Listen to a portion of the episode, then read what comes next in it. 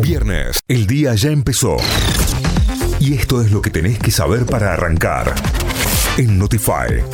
Arrancamos esta segunda hora con noticias que llegan desde nuestra web, desde notify.com.ar. Es ley la expropiación del local de República de Cromañón, el local bailable en el cual murieron 194 personas por un incendio durante un recital en 2004, se convertirá en un espacio para la memoria de acuerdo a una ley sancionada anoche en el Senado.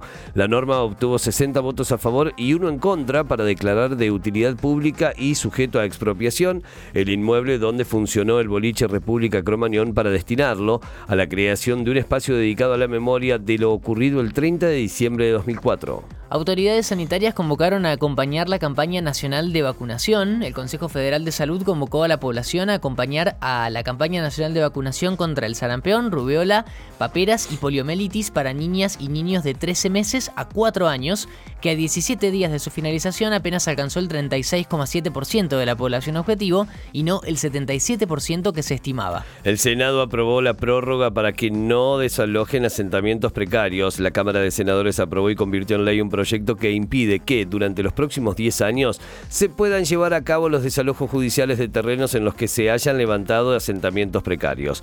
La iniciativa fue respaldada por 64 votos a favor y uno en contra. Camioneros acordó un aumento salarial del 107% y un bono de 100 mil pesos. La Federación Nacional de Trabajadores y Obreros Camioneros, que lideran Hugo y Pablo Moyano, y las cámaras empresarias de la actividad, convinieron en la cartera laboral bajo la supervisión de la ministra Raquel Olmos una recomposición salarial en paritarias del 107% y el pago de un bono de fin de año de 100 mil pesos en cuatro tramos, 27% en noviembre, 27% en febrero de 2023, otro 27% en mayo y el 26% restante en agosto del año próximo. Talleres se prepara para la gran final el domingo desde las 20.30. Talleres se enfrenta en Mendoza Patronato en la definición de la Copa Argentina, instancia a la que la T llega por segundo año consecutivo. Hoy desde las 10 de la mañana se pondrán a la venta las 25.000 entradas disponibles para los hinchas de Talleres.